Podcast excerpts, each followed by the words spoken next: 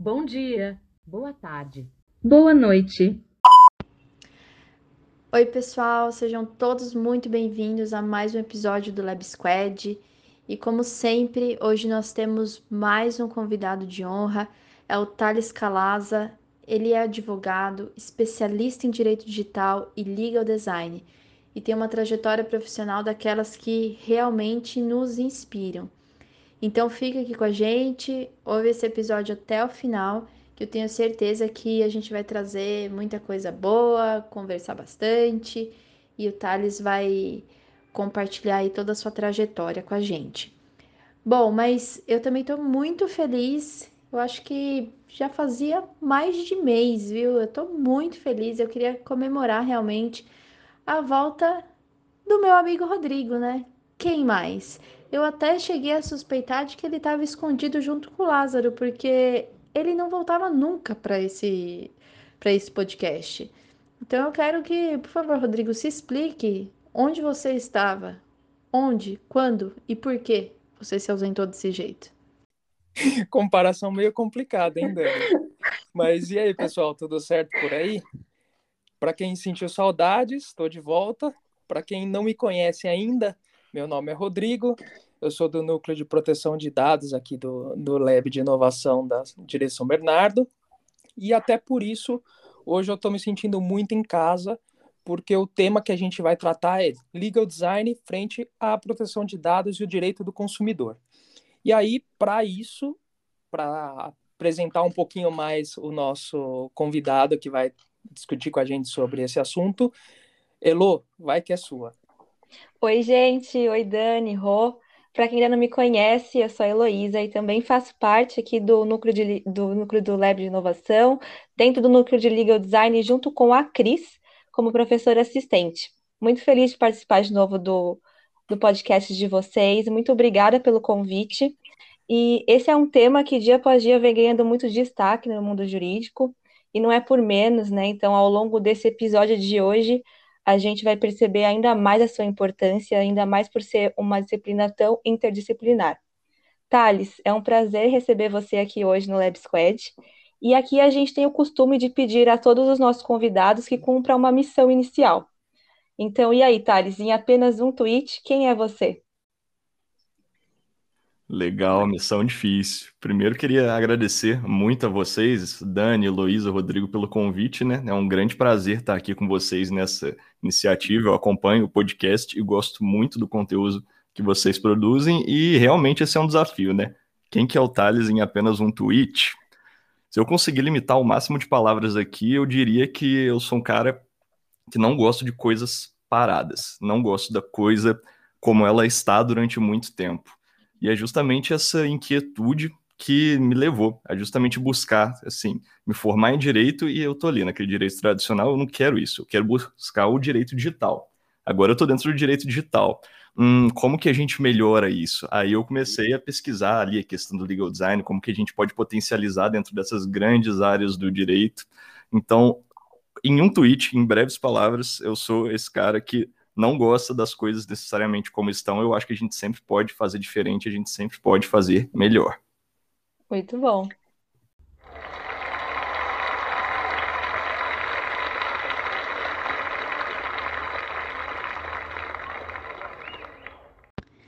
Thales, sensacional. Antecipadamente, eu já te agradeço por topar vir gravar esse episódio aqui com a gente você é a cara do Lab, né? Uma pessoa inconformada e que quebrou aí barreiras eh, do direito tradicional. Nós todos temos um pouco, somos um pouco disso.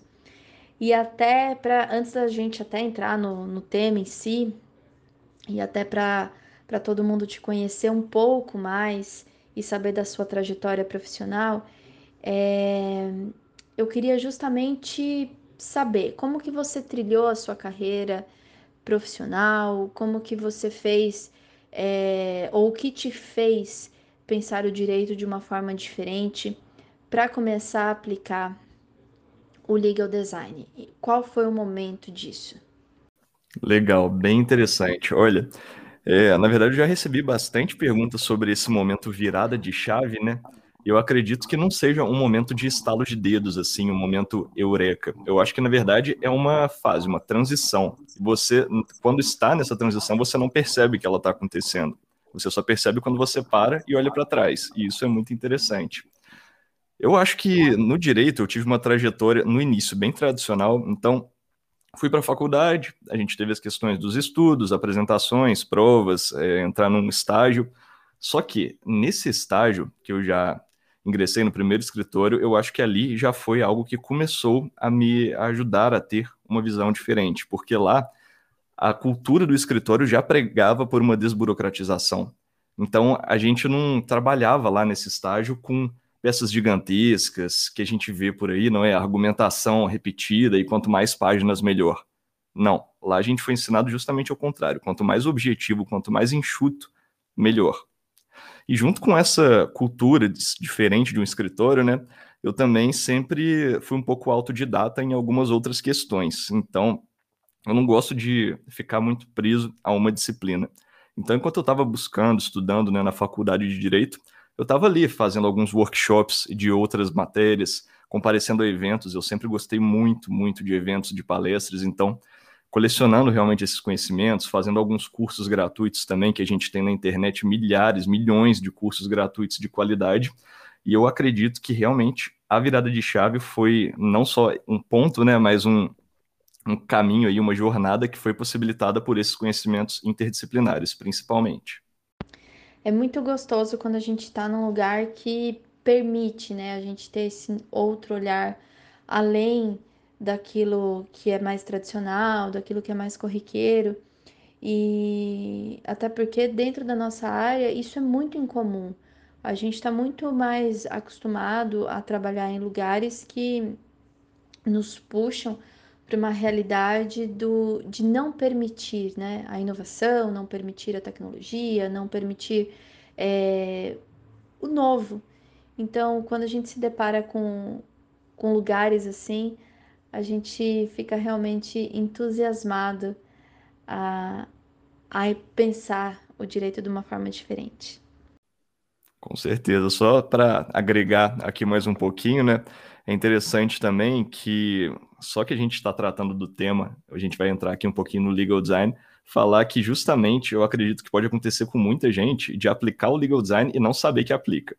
Porque dentro desse grande tema a gente tem várias nuances, só que algumas são mais simples e tudo que a gente faz dentro de uma peça, dentro de um projeto jurídico, para facilitar a vida, eu não falo é, na questão de construção de conteúdo, na questão argumentativa, que isso é o dever do advogado, né? Dever do advogado, como patrono de uma causa, prestar melhor, é, vai ficar redundante aqui, mas prestar a melhor prestação jurídica possível, né? Na questão do juiz também, o magistrado prestar a melhor fundamentação da sua decisão, inclusive um dever constitucional, mas sempre que você usa algumas técnicas ali para facilitar essa transmissão de informação, de comunicação, a gente está falando do legal design que a gente vai entrar aqui. E só sem querer sair muito do tema, só porque você falou dessa questão do privilégio de estar nesse escritório, não é? Porque justamente com esses ensinamentos de buscar uma argumentação mais objetiva, um trabalho mais objetivo, eu já gosto de dizer que a gente usava o legal design nessa época sem saber, já na época de estágio. A gente fazia essa facilitação da comunicação, mas sem ter dado necessariamente um nome para ele. Isso aconteceu comigo, por exemplo. Eu não tinha noção que eu já fazia é, legal design é, no meu trabalho, por exemplo, porque eu acabo, eu atuo com controladoria jurídica, né? Faço gestão e eu acabo é, pensando o tempo todo na melhoria de fluxos, é, acessibilidade das informações, dos dados, na transparência disso seja para o cliente interno ou externo. Então, eu estou sempre buscando esse tipo de, de qualidade, vai, das informações, dos dados, dos sistemas, dos serviços. E, e isso é uma forma da gente projetar o legal design. E eu só me dei conta disso, até conversando muito com as meninas, que eu estava fazendo o legal design no meu trabalho. Eu não sei se vocês lembram, mas inclusive teve o ano passado um encontro que a gente fez, que o Rui proporcionou com uma juíza, e aí vai justamente no, no sentido do que o Thales comentou, e que ela pratica né, o, o legal design no tribunal, não através do Visualó, mas através de outras ferramentas. E a primeira coisa que ela falou foi justamente isso. Ela falou: olha, eu não sabia o que era legal design, depois que o Rui é, me explicou um pouco melhor, eu percebi que, na verdade, é o que eu faço, né? Então, é, é bem isso. Tem realmente muita gente que é, utiliza de ferramentas do legal design sem nem fazer ideia disso. E é um ponto legal que o Rô falou, porque essa juíza, ela traz para dentro do tribunal mesmo ações humanizadas que trazem o legal design, né, para dentro dessa área jurídica, diferente de você fazer uma peça, um contrato, ela traz com ações, sejam sociais ou até mesmo é, uma sala mais aconchegante para crianças, para mulheres, então é muito interessante o trabalho dela. Vocês comentaram desse caso, me veio à mente aqui também uma questão do Dr. Marco Bruno, lá da Justiça Federal do Rio Grande do Norte, no, principalmente no que você tocou em relação à construção de uma sala, não é? A gente vê a, a abrangência que a gente tem do tema. Poxa, legal design é uma mentalidade diferente aplicada em ambientes jurídicos. Aqui a gente já ultrapassou é, modelo mental, já ultrapassou documentos, chegamos numa questão de ambiente, não é? Que é um caso que chegou até a ser bem notório dentro de que, para quem estuda, não é? Que foi justamente a seguinte situação. Vou explicar de uma forma breve aqui. Na Justiça Federal, não sei, isso varia muito também de cada comarca, não é? Da seção judiciária, mas a pessoa chega até o servidor, normalmente uma pessoa leiga juridicamente falando, sem necessariamente estar acompanhada por um advogado, para saber ali o que está acontecendo numa execução fiscal, numa citação normalmente algo delicado que interferiu na vida privada dela. E como que isso funciona?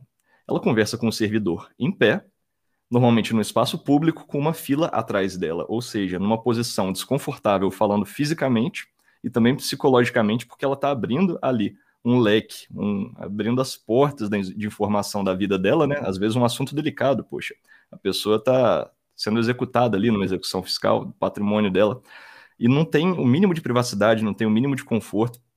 E o juiz Marco Bruno ele teve essa sensibilidade justamente para criar um espaço para que a pessoa possa discutir com o servidor no ambiente privado e, por que não, numa sala ali que ela possa ficar sentada, diferente, com um espaço diferente. Então, é, são esses pontos que a gente tem que pensar que a gente pode fazer um jurídico diferente, a gente não precisa ficar preso naquele tradicionalismo, naquela questão é, mais conservadora, não é? A gente tem que adaptar realmente às novas tecnologias e aos novos modelos mentais, os pensamentos, de como a gente enxerga a nossa disciplina.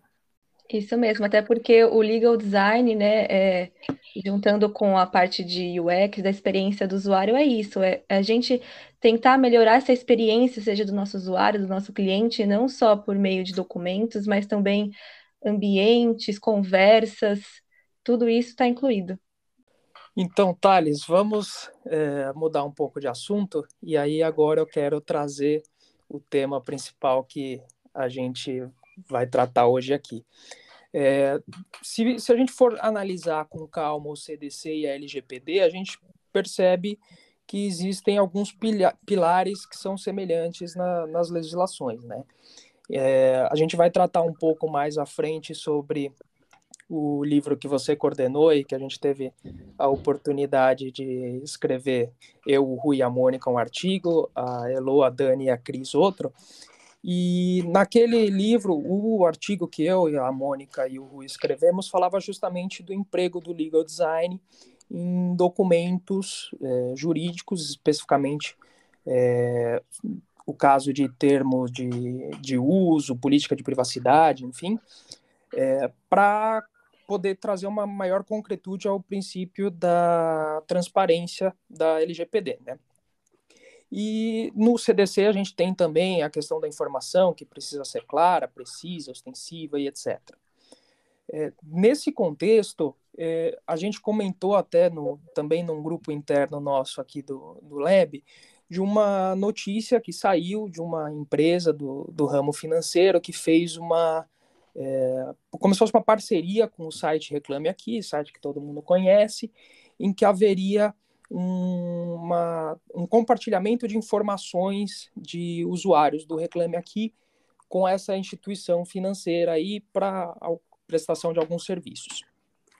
Além de algumas questões, é, a princípio, que me saltaram aos olhos de possíveis violações da LGPD, eu resolvi dar uma pesquisada um pouco maior, entrei no site do Reclame Aqui e fui tentar conseguir é, mais informações sobre isso. Para começar, que o site era bem complicado de, de se achar é, informações sobre privacidade e proteção de dados, e é, além de algumas violações também no, na, na própria política de privacidade, é, eu enviei, depois de muito pesquisar, consegui encontrar o e-mail do, do encarregado deles e mandei um e-mail questionando algumas coisas. E aí eu recebi como resposta do um, um, um e-mail que falava basicamente: olha, eu não entendi o que você perguntou, mas o que eu acho que você perguntou é isso, e aí trouxe uma resposta que não tinha absolutamente nada a ver com aquilo que eu tinha questionado, que era sobre o compartilhamento das minhas informações. Eu percebi também nessa resposta que o e-mail que eu mandei para privacidade, arroba, reclame aqui, é, foi redirecionado para o saque, arroba, reclame aqui. Então, claramente foi para uma pessoa que não tinha informações sobre é, a LGPD e proteção de dados como um todo.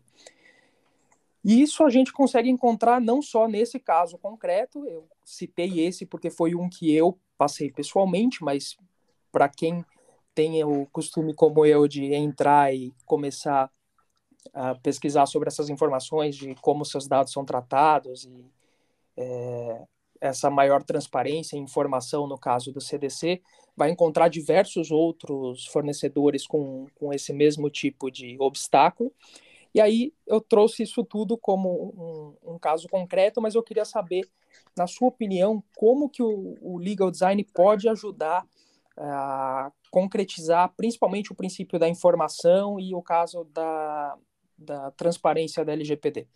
Muito legal, muito legal a forma que você tanto introduziu o tema, né, quanto colocou em cima da mesa, porque realmente esse é um problema que a gente tem.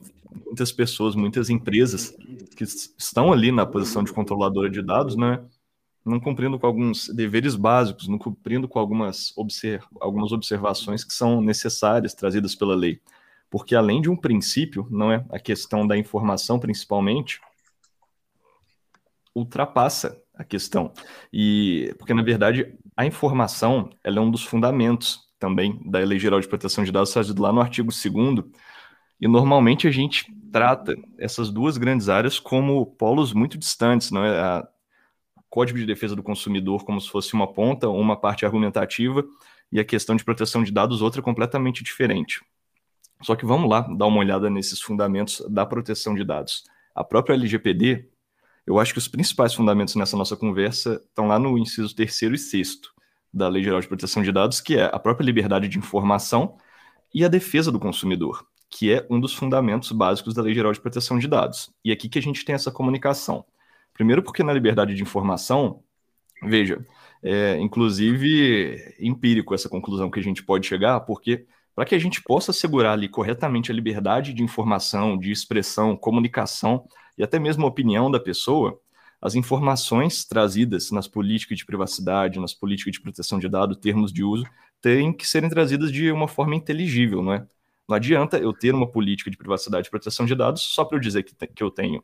E, infelizmente, essa é a realidade da maior parte dos sites das empresas que a gente vê uma adequação corrida, só para dizer que tem, não é? E acaba ferindo esse fundamento. Em conjunto, lá no fundamento da defesa do consumidor, é interessante que não é só subjetivamente, mas a gente vê também de uma forma expressa essa integração entre as duas normas. Né? A gente tem a teoria aí do diálogo das fontes, trazida pela professora Cláudia Lima Marques, que é justamente a integração do CDC com a LGPD de uma forma expressa. Para a gente poder ter um respeito a esse princípio, ao direito básico do consumidor, veja, a gente tem como direitos básicos trazidos lá pelo CDC para a gente Lá no artigo 6 a educação sobre o consumo adequado de produtos e serviços, a própria informação clara e adequada e a facilitação da defesa dos direitos. Então, veja, vamos construir esse raciocínio aqui. Se eu não estou trazendo uma política de privacidade, um documento em relação à proteção de dados de uma forma clara, eu estou educando bem o meu consumidor, o meu titular de dados sobre o consumo daquele meu produto, do meu serviço, que seja o serviço prestado em meu website, em meu programa, em meu software. Eu estou dando uma informação clara e adequada para esse consumidor, para esse titular? Não estou.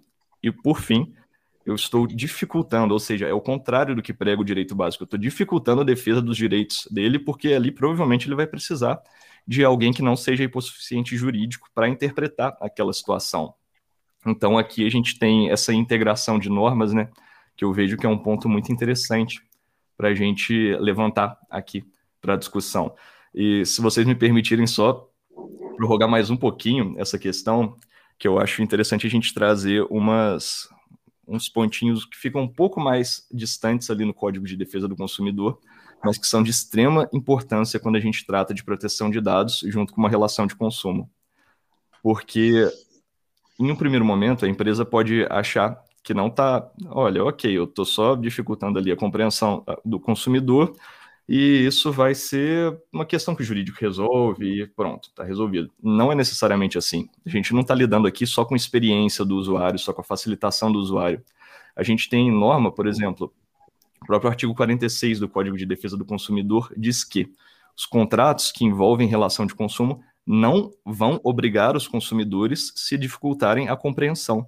Então a gente pode estar tratando ali, você contratou um super jurídico para fazer uma, uma grande adequação de privacidade e proteção de dados, pagou caro, aí fez lá uma política gigantesca, termos de uso gigantesco, com vários termos jurídicos completos, para no final aquele documento ser nulo, porque dificultou a compreensão do consumidor, não cumpriu com um direito básico, então não cumpriu com o fundamento da LGPD.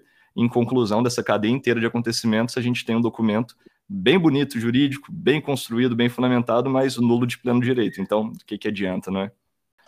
É, só complementando aqui também, é, eu acho que é muito interessante, claro, o legal design a gente pode entrar, eu acho que ele enquadraria ali para a gente desenvolver um modelo jurídico diferente, não é? Eu acho que tem diversas aplicações, é porque a gente pode estar em diversos polos dessa situação, não é? Mas primeiro deixa eu comentar um pouquinho sobre, justamente você levantou um termo bem interessante que é a obscuridade, né? A gente tem um cenário realmente obscuro em relação a, esse, a essa situação. Porque aqui a gente está falando, inclusive, de dados sensíveis, né? Dados, questões vinculadas à saúde. Eu não, não tive contato com o site, então não sei se a gente entra realmente nos dados sensíveis ou se são apenas dados pessoais do médico.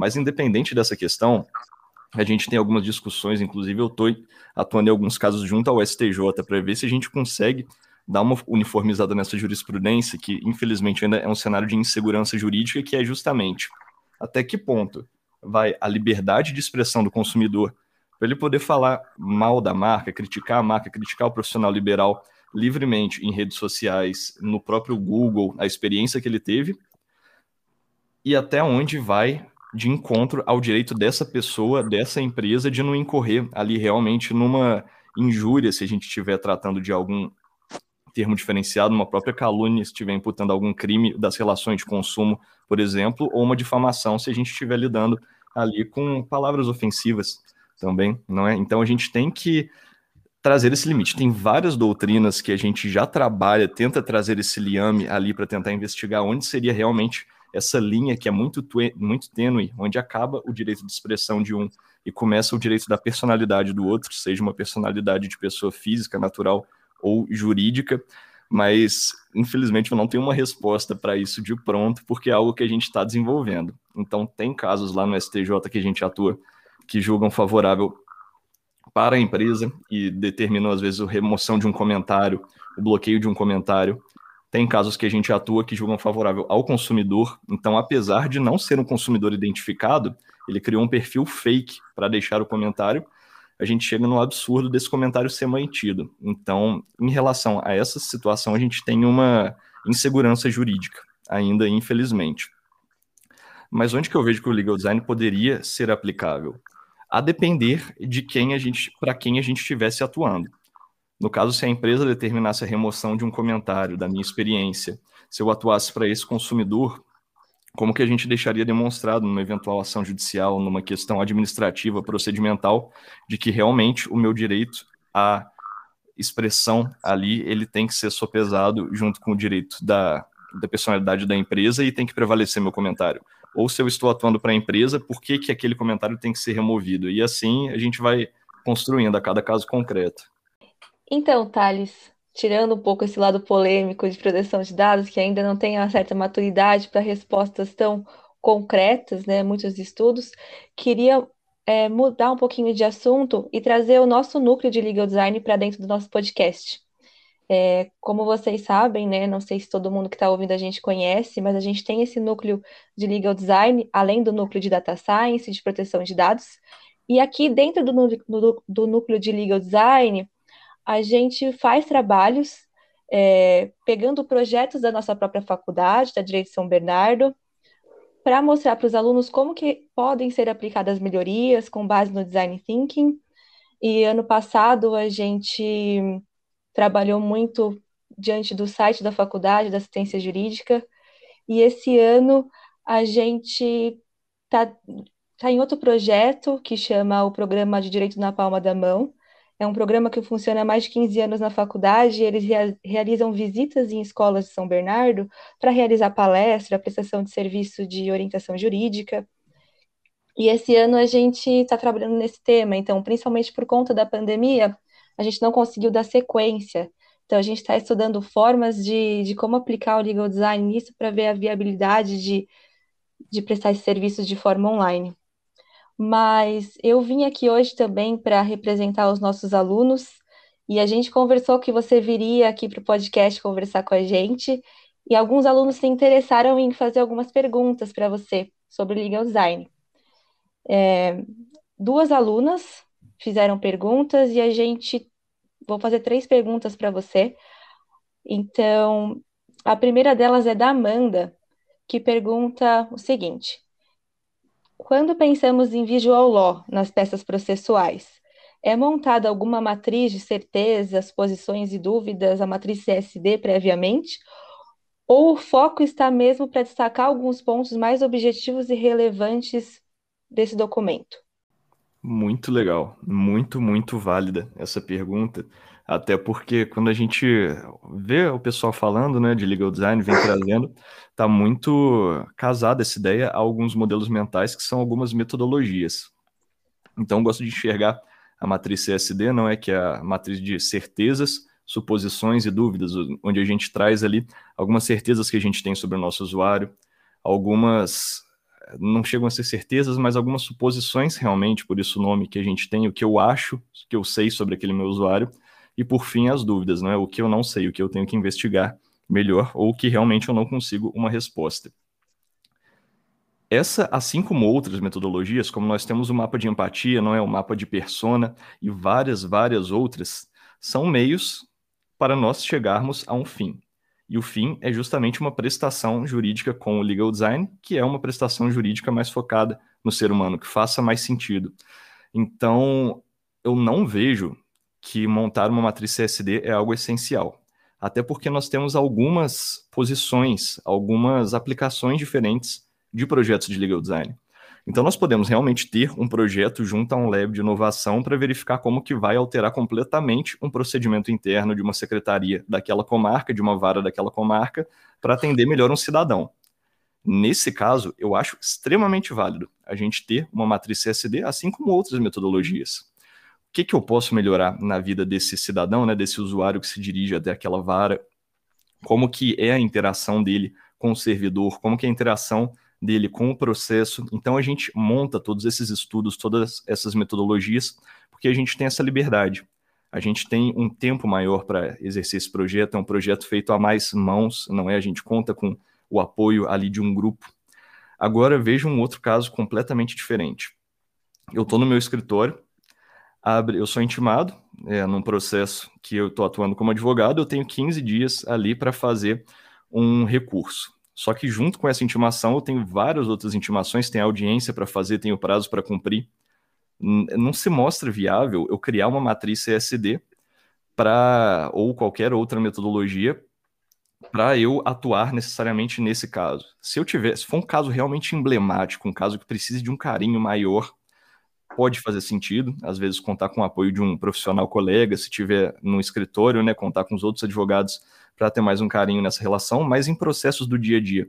Por exemplo, eu posso fazer a aplicação do legal design, que muitas vezes vai se traduzir ali no visual law, num detox law, para a gente trabalhar ou as questões gráficas de uma petição, ou as questões de conteúdo, mas sem necessariamente ter que passar por uma metodologia, porque se eu for trabalhar essas matrizes, as metodologias em cada aplicação, vai se mostrar tanto inviável em questão de tempo, a gente vai ter muito tempo, vai ter que usar muito tempo, que é um recurso escasso, né, principalmente para o pessoal do jurídico, que é um tempo dispõe de um tempo que a gente não tem, e também de energia. Então, tudo isso demanda uma carga cognitiva ali, uma carga psicológica, se a gente fosse dedicar a preencher certinho todas essas metodologias para todas as aplicações, a gente vai chegar no final esgotado e realmente não vai conseguir ter a melhor prestação jurídica. Então eu acho que a matriz CSD é uma ferramenta super válida, só que a gente tem que tomar esse cuidado de não generalizar. Não é para toda aplicação de legal design eu vou usar as metodologias, investigar tudo a fundo. Às vezes a gente pode sim traduzir uma aplicação de legal design em algumas certezas que nós já temos sem precisar passar necessariamente por uma metodologia. Então, é, respondendo aqui de forma objetiva, não é? A gente faz essa análise caso a caso para saber se enquadra ou não criar essa matriz. Legal, Thales. Muito obrigada. Hello. Concordo. Ah, não, você vai, você vai comentar alguma coisa? Não, pode falar. É, então, só até acrescentando a, ao que o, o Thales acabou de colocar, no episódio que a gente gravou com a Ana Holtz, inclusive, ela fala também da aplicação do, do Visual em, em, peças processuais, que também não é sempre que a gente vai precisar, né? Que, que vai ser adequado para o caso utilizar o Visual mas o, o legal design como um todo, é, às vezes até através de coisas simples a gente pode acabar empregando ele nas peças diversas e muitas vezes já é algo que a gente faria e não vai demandar muito mais trabalho para você é, utilizar ele num caso concreto. Então, aqui vou trazer um, um exemplo bem simples, mas que eu acho que é, é relevante. E hoje não estou mais na advocacia, então não, não utilizo, mas quando o período que eu advoguei, eu fazia isso e eu vejo que infelizmente, poucas pessoas, hoje estando do outro lado, né? Poucas pessoas fazem e utilizam esse tipo de técnica. Vamos supor que você entrou com, com ajuizou uma ação, seja lá, vai, uma ação indenizatória, e aí o, o, no primeiro, primeiro, primeira decisão do processo você já teve lá um indeferimento da justiça gratuita. Aí beleza, você viu aquilo, falou, bom, vou agravar. Agravou, o tribunal reformou e aí ok, continuou o processo. Então, numa coisa super simples, que foi um agravo, você já tem algumas informações bem relevantes. Por exemplo, qual é a Câmara que está preventa para analisar aquele, aquele processo? Quem que é o, o desembargador relator?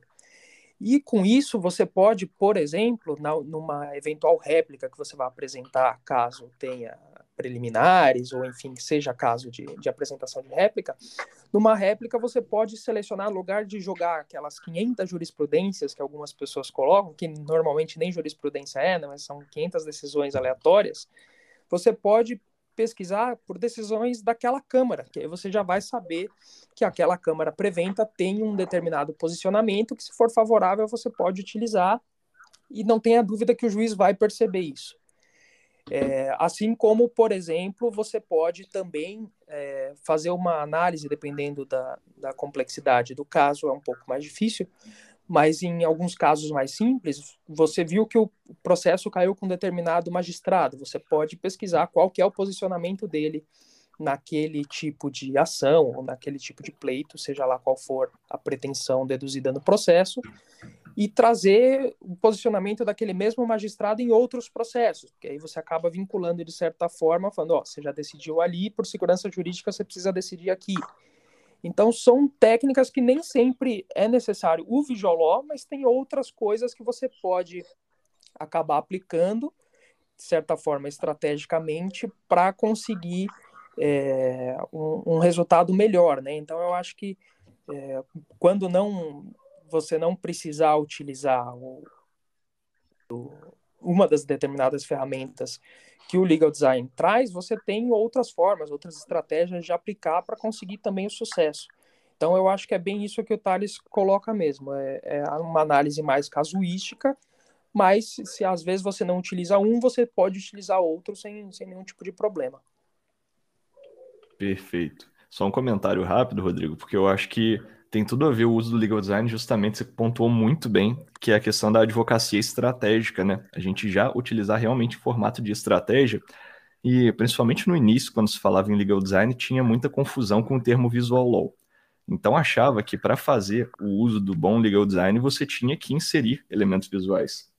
E quando a gente passa para essa análise caso a caso que eu comentei anteriormente, a gente vê que fazer o uso de legal design pode ser justamente não utilizar elemento visual numa peça. Poderia, por exemplo, caber ali perfeitamente uma linha do tempo para você mostrar a questão dos acontecimentos para o desembargador relator, que vai julgar o seu caso, só que, como você já fez essa análise prévia, você sabe que ele é mais conservador, ele não é muito chegado à inovação no direito, né? ele é um juiz mais tradicional, a sua peça personalizada que você vai dirigir para ele não vai ter elemento visual nenhum, vai ser num formato mais tradicional. E ao fazer uma petição nesse formato, por mais que seja uma peça conservadora, você fez uso de legal design, por quê? Porque você está focando em quem que é o seu destinatário. Então, acho que foi perfeita essa sua ponderação nesse ponto de você acabar enxugando, quantas vezes eu não vejo uma ação super simples, muito simples, assim, daquelas que a gente tem centenas em cada vara e que todo mundo sabe de cor o que, que, o que, Sim, que aconteceu, é. porque é, por exemplo, sei lá, uma fraude super famosa. E uma negativação ainda... indevida. É, Sim. alguma coisa assim. E aí você vai ver, a inicial tem 100 páginas. Você fala, pois meu, é. como assim 100 páginas? É bem não, aquilo que o Rui fala, né? Pare de escrever antes que você pare de ser lido. Legal. É, 150 páginas, um recurso de revista, gente, que é não. dois artigos.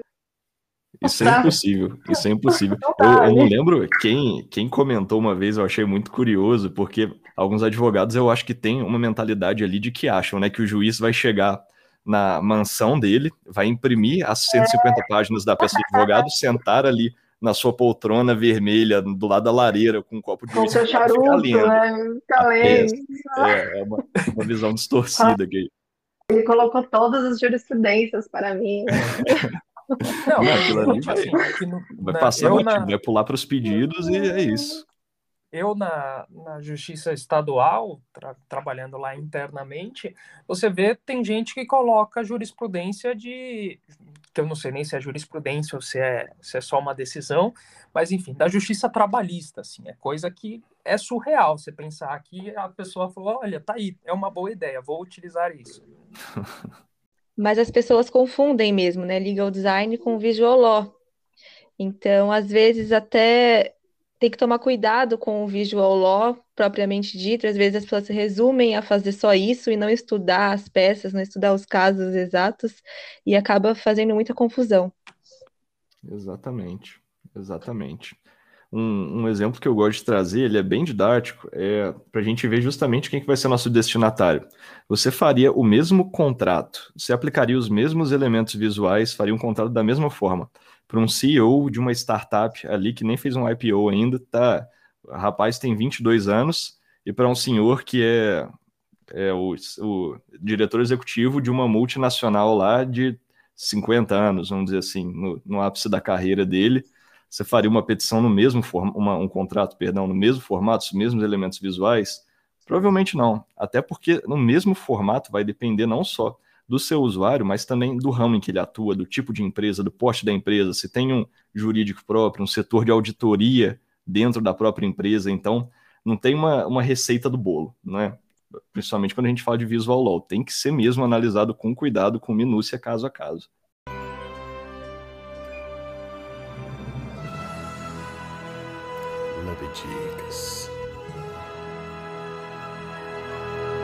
Thales, aqui eu vou dar uma pausa no nosso assunto. O papo está muito bom, mas eu quero é, puxar agora uma segunda parte do nosso podcast, que é a parte em que a gente pede para que o nosso convidado traga para quem está ouvindo a gente uma ou algumas dicas culturais. Então pode ser um livro, uma música, um filme, qualquer coisa relacionado ou não, não necessariamente também, é, com o tema que a gente trata hoje. E aí eu queria saber o que, que você separou para a gente hoje. Legal, Rodrigo. Bom, deixa eu dar algumas dicas aqui então, né? Bom, você me deixou mais tranquilo que não precisa ser diretamente ligado ao tema, senão o pessoal ia já ficar com dúvida aqui. não, tá livre. Mas eu queria, vocês falaram aí de filme e série, eu acho que são formas de conteúdo não só bem fáceis de serem consumidas, mas também divertidas, né? Então, em questão de filme, eu acho que um documentário bem legal para ser visto tem um pezinho aqui no tempo que a gente está trabalhando, chama minimalismo. Para quem não conhece um termo, é justamente a questão de, da famosa frase menos é mais, não é? Então ela ajuda um pouquinho a gente trabalhar essa mentalidade de focar no que realmente importa, focar no, de forma objetiva nas coisas, não tentar, tentar cortar excessos, que eu acho que é uma das premissas que a gente tem no legal design, tá certo?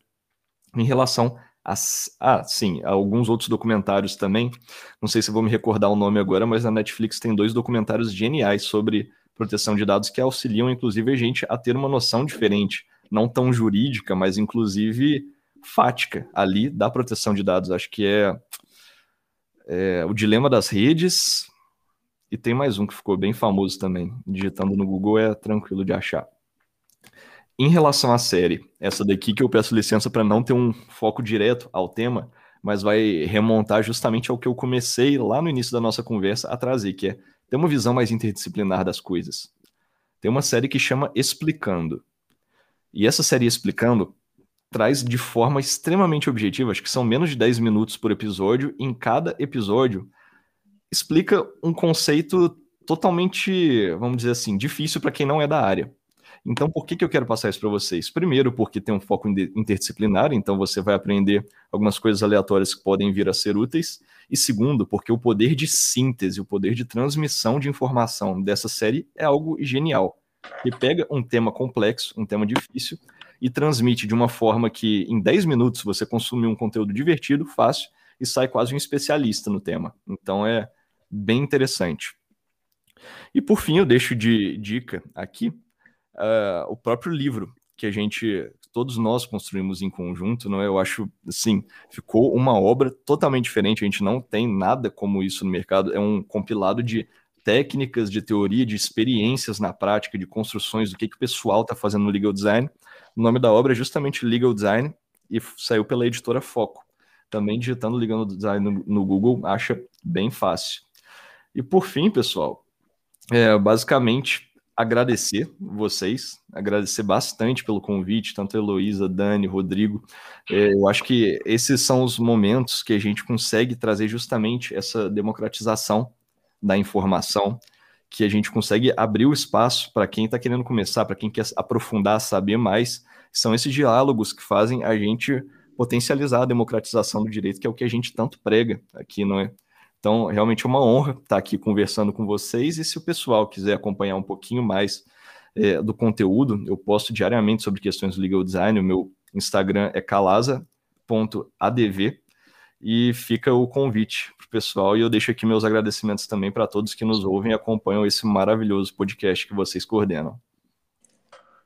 Só para colocar, Thales, o outro que você falou é o privacidade hackeada? Privacidade hackeada, esse mesmo. Ah, então beleza.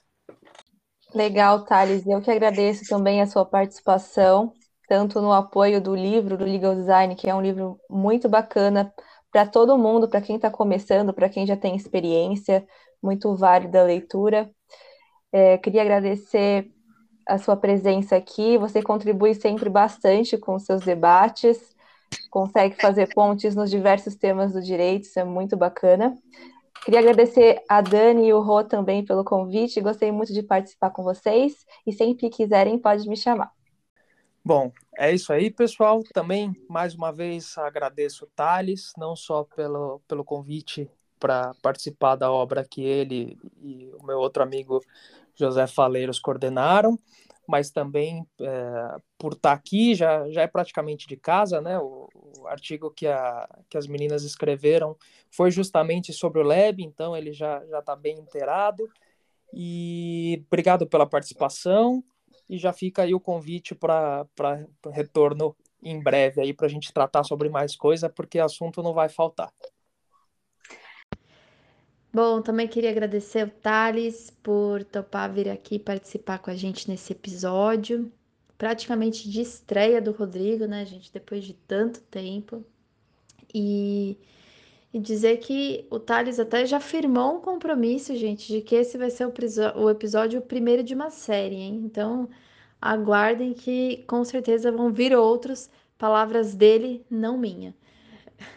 Mas, Thales, muito, muito obrigada, viu? Valeu mesmo. Rô, obrigada por ter voltado. Sem você, eu não sou ninguém.